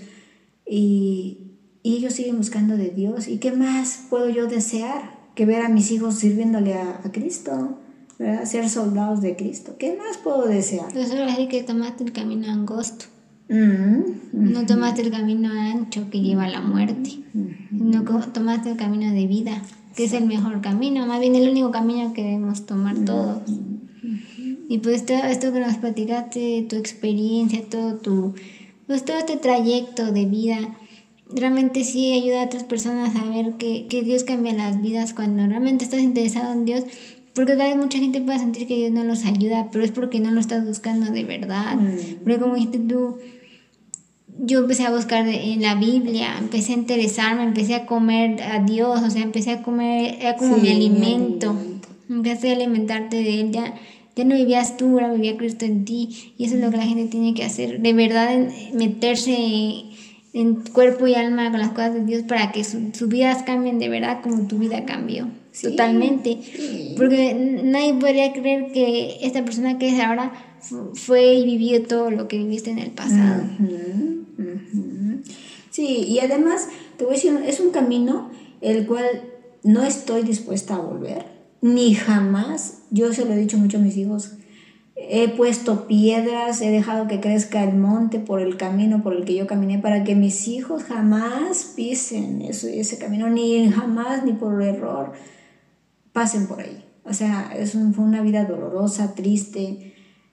Bendito sea Dios, no hubo nunca eh, vicios en mi vida, nunca he sido de beber, fumar, eh, drogadicciones, nada de eso, nada ni hubo ningún tipo de, de, que vender el cuerpo y esas cosas eh, feas, demoníacas. Ni tampoco hubo brujería en mi vida de, de meterme, Dios. No, nunca. Yo, mira, te soy sincera, jamás en mi vida he estado involucrada en la brujería, ni en las drogas, ni en la prostitución, ni, ni, ni- ni jamás he bebido una cerveza. Nunca en mi vida me he bebido una cerveza, ni una copa de vino. Jamás, ni de nunca me he fumado un cigarro. Nunca. Siempre me han dado miedo esas cosas. Para mí la brujería es igual que los vicios. Y esas cosas me dan miedo. Son, como dijo mi hijo el mayor una vez, son la puerta al infierno. Sí, pues que no. como es la palabra de Dios, por sus frutos la- los conocerán y pues como tu abuelita era cristiana y pues también, probablemente también tu mamá fue cristiana, pues eh, tenía que seguir aunque sean alguien de la familia, uno que tan siquiera buscara de Cristo. Y, y yo siento que en este caso fuiste tú la, la que siguió ese camino que esa como semilla quedó plantada en varios, pero en ti fue tierra fértil, en ti sí, sí floreció el árbol de la vida, en ti floreció Cristo. De, de todos tus hermanos fuiste la que, la única que decidió tomar ese camino. Sí, Porque pues es como los genes, ¿no? Que, que hay uno de ojos azules y ojos verdes y, y tiene que haber, que sea uno que tenga ojos azules de toda la familia.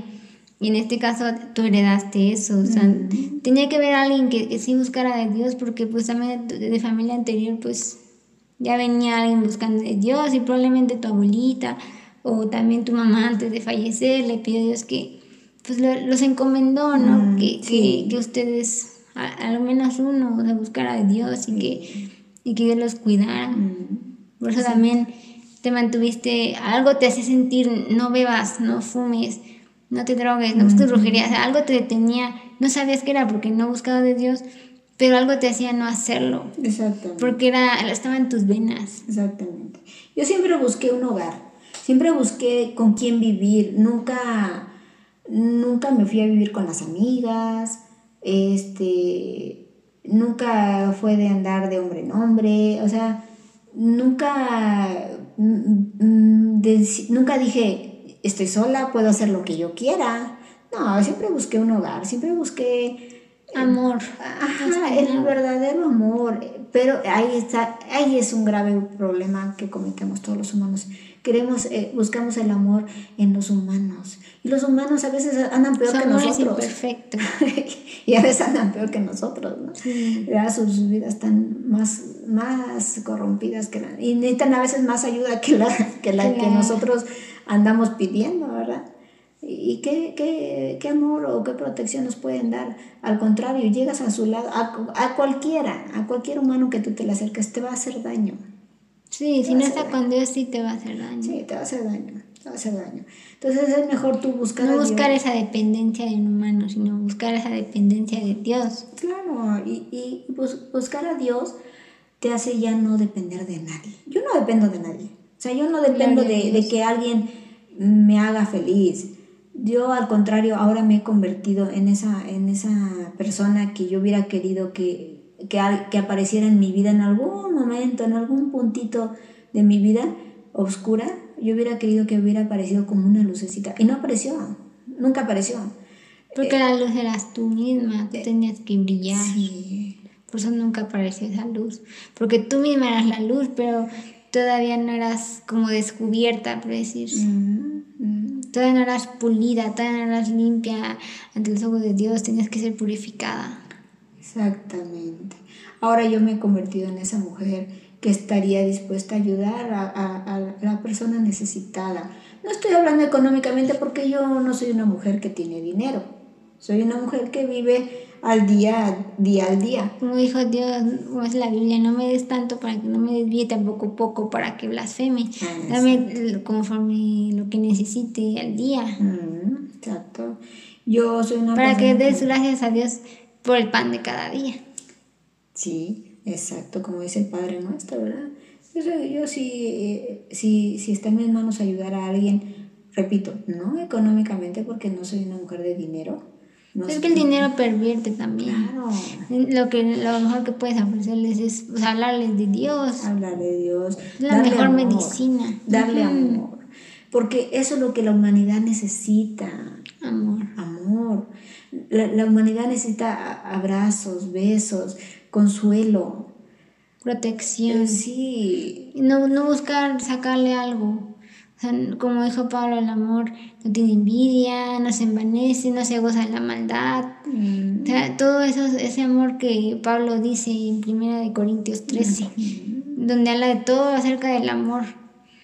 Ese es el verdadero amor que tenemos que dar. Claro. Y, y no está hablando de darle dinero a, a, a una persona, este, darle, no sé, bienes materiales, no. Claro, si, si llega a tu casa, pues dale de comer, ¿verdad? Este, Si tiene sed, darle agua. sí, mi papá decía una frase, una persona que llega a tu casa, dale de comer, dice, y no le preguntes, ¿quieres comer? Sírvele, dice, porque esa persona por pena te va a decir que no quiere comer por pena, dice, pero no sabe si realmente trae hambre. Entonces mejor ofrece, sírvele, sírvele, vente a comer. Y esa persona se va a sentar y va a comer contigo. Y esa era una frase de mi papá. Mi papá, con todas sus imperfecciones, llegó a decir una que otra cosa mm, muy coherente. Mi tía, la que nos crió igual, o sea, ella también hablaba muy bonito. como dicen, no hay gente 100% mala y 100% buena. Mm, O sea, todos tenemos, aunque, sea algo bueno, ¿no? La gente que nos cae a Dios, aunque sea tienen un poco de algo bueno. claro, Pero eso, eso bueno poco que tienen necesita ser perfeccionado. Exacto. También mi tía, eh, recuerdo mi tía, la que nos crió ella, ella decía, la comida, la comida no se envidia. La comida es lo primero que se echa a perder. Entonces hay que darla, ofrecerla, pasarla a alguien que, que, que también eh, compartir la comida con alguien, ¿verdad? Porque la comida se aguzana, decía mi tía. Y, y tenía mucha razón. La comida lo que menos debes envidiar, esconderla. Eso es un gran pecado ante los ojos de Dios. Yo he visto personas que hacen eso. Que eh, llega alguien y, no les ofrecen, no les ofrecen de comer y aparte hasta la esconden. He visto personas que esconden la comida, esconden. He visto, he oído personas que dicen, yo no le pienso dar de comer. Oye, pero es tu hermano. Pues sí, pero pues, yo no le pienso dar de comer. Pero acaba de llegar, a lo mejor hambre, pues sí, pero yo no le pienso dar de comer. Me lo han dicho, de verdad, o sea, no, no miento, delante de los ojos de Dios, no miento, me lo han dicho. Entonces, eh, son, son cosas que tenemos que ir aprendiendo de Dios. Dios es lo más hermoso que puede llegar a tu vida. Lo más hermoso. El mejor regalo. El mejor regalo que queda para siempre, para siempre. Y Dios nunca te va a traicionar, nunca te va a buscar algo por conveniencia. o sea, lo único que Dios quiere es amarte y protegerte. Claro. O sea, lo único que ni siquiera te pone, nos pone cargas gravosas Que no podamos llevar. que no podamos llevar. Mm. O sea, te dicen simplemente no lo hagas, no hagas esto, no hagas esto. ¿Por qué? Porque es para tu propio mal. Si lo haces te va a ir mal. No porque Dios quiera ser este un dictador. Mm, O sea, Dios deja que cada quien se le acerque si quiere. Dios no obliga a nadie. Claro, claro. Es verdad. Y esto es muy bonito eh, ahora recordar para mí, ¿verdad? Eh, de, de haber pasado de lo oscuro a la luz. Y dice su bendita palabra, Dios separó la luz de la oscuridad. Y ahora yo estoy en la luz y para siempre. O sea, qué maravilloso. ¿no? Estoy, estoy del lado de Dios. Ahora Él es mi padre. Dice que Él es el padre de huérfanos y, y Él es ahora mi padre y, y lo amo inmensamente que yo ya no pienso volver atrás. No hay nada, No hay no hay que nada del pasado del cual yo quiera rescatar algo. no. Pues por eso caíste en ese círculo vicioso de andar de casa en casa. ¿Por qué? Y de vivir lo mismo antes de conocer a Cristo. ¿Por qué? Porque como estás en la oscuridad, si intentas caminar a la oscuridad, no vas a saber si ya regresaste al mismo punto o a dónde andas, no vas a saber dónde estás, porque como estás oscura no ves nada.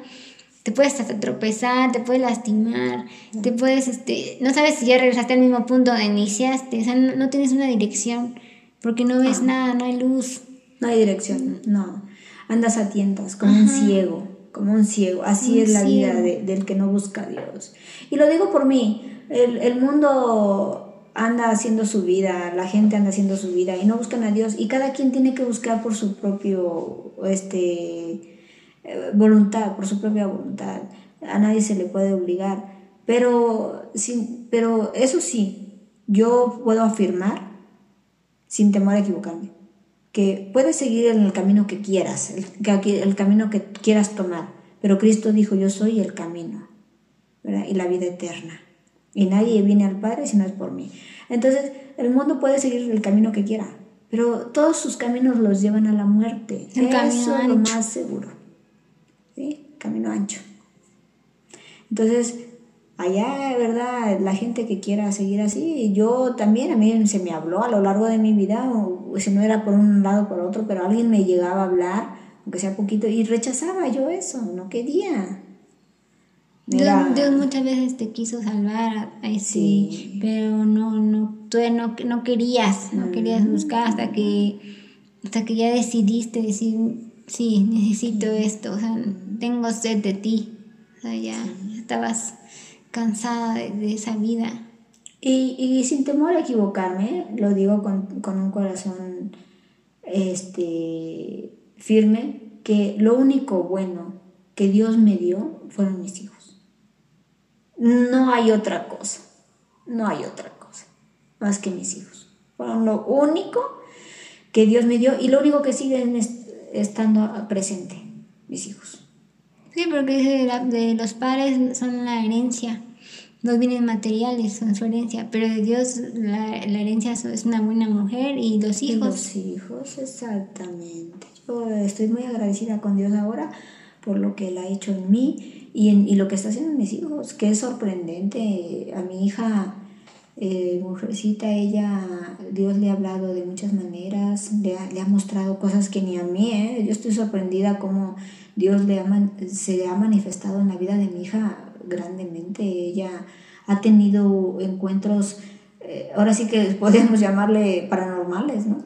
Eh, este, le muestra cosas, exacto, porque ella sueña o, cosas o, cuando está quedándose dormida se le viene a la mente palabras raras y las busca y, resulta que esas palabras existen y esas palabras tienen algo que ver con Dios y yo digo, Dios mío, o sea, estás obrando grandemente en ella, ¿no?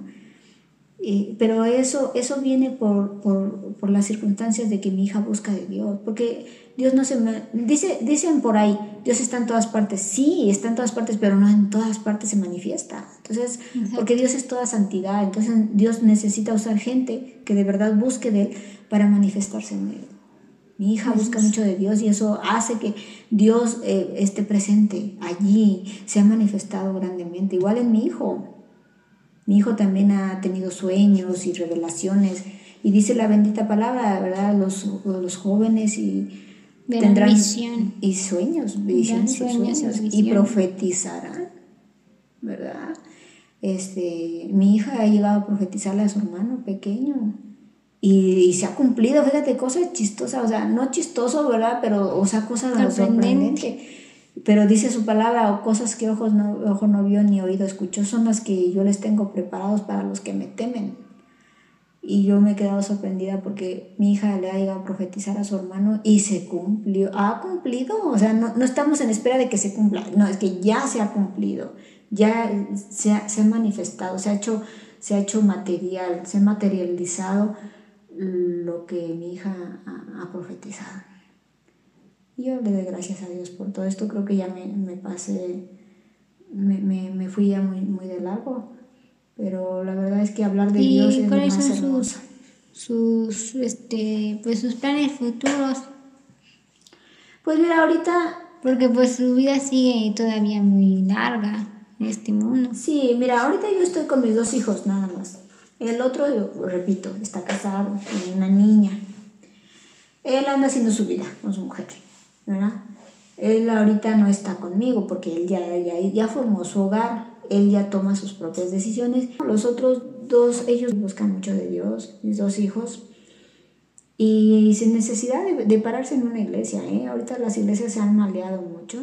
Mis hijos eh, de más pequeños, yo los casi los obligaba yo a, permanecer en grupos juveniles y esas cosas, pero solo me les hacían, les hacían daño porque había, había problemas ¿no? con jovencitos y que siempre nunca faltaba el el, el, popular o el preferido del pastor, cosas así, cosas que ni al caso hablar de eso. Ahorita lo importante es que puede ser para otro tema, ¿no? De, de, la perversión en las iglesias actuales. Ah, dale, sí, hablar, ese sería un buen tema para hablar en otra ocasión. Ahorita estamos hablando del tema familiar. Tú me preguntaste que cuáles son mis planes ahora, a futuro. Ahora yo estoy sola, digo, sin esposo. Entonces ahorita yo estoy este, sin un esposo aquí con mis niños, que ya no son tan niños, ya son unos jovencitos. Mi hija está pues con una firme convicción de que ella quiere un matrimonio, quiere hijos. Ella no se está basando en mi vida como para decir, yo temo que me, me, vaya igual que, que, mi mamá. No, no, no, mi hija, ella está firme en que ella quiere un buen hombre porque ella está esperando un buen hombre para casarse, tener hijos. Igual mi hijo, el, el, el más pequeño, también él está en espera de una buena mujer. Ahorita él está en escuela. Ahorita él, no, pues es imposible que se case. Tendría que dejar la escuela para, para meterse a trabajar y mantener una esposa e, y, e hijos. Y nuestro, nuestro plan es eh, seguir avanzando, seguir, seguir hacia adelante. Para atrás, como dicen, ni para tomar impulso. Entonces, seguir adelante, nosotros tres, ahora estamos los tres, que Dios nos siga manteniendo juntos en unidad hasta que mi hija se case y el otro termine sus estudios y, y un día encuentre también una buena mujer, ¿verdad? Y se case, también tenga su Y yo pues, eh, si Dios me concede la, la, dicha de volver a tener otro esposo, pues yo estoy más que dispuesta, ¿verdad? A, a rehacer mi vida con alguien. Este, pero siempre y cuando sea un hombre de Dios, porque ya tuve malas experiencias en el mundo y del mundo no hay nada rescatable. Definitivamente no hay. No puedes esperar un hombre del mundo porque viene lleno de cargas y no buenas. Y menos no está dispuesta a dejarlas, dejar esas cargas y, no arrepentirse. O sea, no tiene caso que, que tú siendo una hija de la luz, busque a alguien que sea las tinieblas, no tiene caso. Y dice la venta palabra que, que concuerda a Cristo con Belial, la luz con las tinieblas, ¿verdad? Y dice no participen con las obras de las tinieblas. Entonces eh, es mejor no, no entrarle ahí a ese terreno. Porque... como dice, el perro vuelve al vómito. O sea, que, que, no debemos caer en eso de, de querer rebuscar en la vida pasada, a ver qué, qué, de, qué es de bueno. Sí, buscar en el mundo, no porque está guapo, porque tiene dinero, porque... No, no, esas cosas no. Eh, aquí lo importante es eh, buscar un hombre de Dios. Eh, ahora yo quiero experimentar cómo es un hombre de Dios. Nunca, he tenido, nunca he tenido una, una conversación, ni siquiera un contacto de cara a cara con un hombre que hable de Dios. O sea, no sé, digo, ¿realmente existirán? no lo sé, pero sí, sí, sí, sí me gustaría conocer a alguien tú debe existir un hombre igual. Gloria a Dios, gloria a Dios, sí. Gloria a Dios. Dios, Dios permita que, que un día llegue a conocer a, un hombre verdadero de Dios, un, un hombre sabio, inteligente, conocedor de Dios y que sepa aún mucho más que yo, porque yo... Lo, lo importante que no, que a pesar de la, de la tristeza, el dolor, de, pues de los, del pasado, ¿no? Que dejó, eh, nunca dejar esa, esa esperanza, ¿no? De, de, de pues, seguir intentando encontrar el amor en una persona, o sea, en, en la pareja, porque como es la palabra, no bueno que el hombre esté solo. Y si Dios hubiera querido que, que Adán estuviera solo, solo para él como como un monje, no le hubiera creado a Eva. Entonces, igual Dios no quiere que, pues, que tú estés sola. que, que no que nada más te dediques a él y ya, pues Dios no es así, porque en ese caso no hubiera creado a Eva para Adán. O sea, dice, le, haría ayuda idónea. Igual, o sea, Dios te tiene una ayuda idónea preparada. Y pues todo llega a su tiempo porque los tiempos de Dios son perfectos. Y si tú ya te haces tu vida completa a Dios, pues ya no es cosa de esperarlo. Sí, y no, no me urge, ¿eh? yo la verdad estoy ahorita en espera de, que de conocer más de Dios y de tengo tengo planes diferentes ¿eh? no creas que mis planes son solo enfocarme en un hombre no tengo planes con mis hijos de, de viajar de, de, conocer nueva gente y, y, este y avanzar avanzar eso eso eh, eh, si Jehová Dios traía a los israelitas por el desierto y acampaban y cuando la nube este, se, movía ajá, ellos se movían. Entonces, nosotros tenemos que hacer lo mismo, ¿verdad? Ahora Cristo es la nube que nos guía. Entonces, tenemos que esperar a que, a que Cristo diga, vámonos a tal lado, órale, vámonos, ¿verdad? Ahorita estamos a punto de, de, este, de movernos de aquí donde estamos y, y irnos a otro lado, pero que sea donde Dios nos muestre porque ya no nos, ya, ya, ya no vivo yo, más Cristo vive en mí, dice su palabra. Entonces ahora Él es el que gobierna mi vida. Jehová gobierna mi vida, yo se la entregué y le entregué la vida a mis hijos. Es muy importante que todas las madres le entreguen a sus hijos desde el vientre, es más, ni desde el vientre, desde antes de que vayan a tener hijos, ya se los entreguen a Dios. Mi hija no, no está casada ni, ni, ni, tiene bebés, pero ella ya desde ahorita ya le ha entregado sus hijos a Dios de que los hijos que Dios le dé van a ser para Dios, porque su palabra dice, ¿verdad? Ustedes, ustedes entregaron sus hijos a Moloch, dice, y no a mí. Entonces Dios se enoja con esas cosas, porque si no le entregas tus hijos a Dios, da por hecho que Satanás te los va a zarandear. Eso sí. O va a querer que, que, los hijos repitan la vida que vivieron sus padres. Ah, sí, es, es una maldición generacional, eh, que sería un buen tema para hablar en otra ocasión. Exactamente. Pues nos dio mucho gusto platicar con usted y, y ver, pues, que nos haya compartido de toda su experiencia y pues Dios quiera que en otra ocasión podamos seguir platicando y pues seguir tocando estos temas tan interesantes, tan hermosos que hablar de Dios es lo más hermoso que puede, la mejor conversación que uno puede tener, es la mejor. Y pues Dios quiera que nos permita seguir con vida y seguir este que estos mensajes lleguen a más personas y les sirvan y, puedan este pues también basarse en las cosas de Dios y, que piensen que, que sepan más bien que Dios está ahí y que nunca los va a abandonar así como en su caso nunca la, nunca Dios la abandonó usted sí pues yo principalmente doy gracias a Dios eh, que me permitió dar testimonio ¿verdad? de lo que Él ha hecho en mi vida y gracias a ti por escucharme y, pues dedicarme un tiempo para escuchar, ¿verdad? Mi, mi, mi, vida. Se trata de que digan, si Dios pudo hacer algo en ella, lo puede hacer en mí. Sí, que Dios nos usa a todos. y cualquiera puede buscar a Dios y va a tener un testimonio. Exactamente. De cómo su vida fue cambiada drásticamente para bien.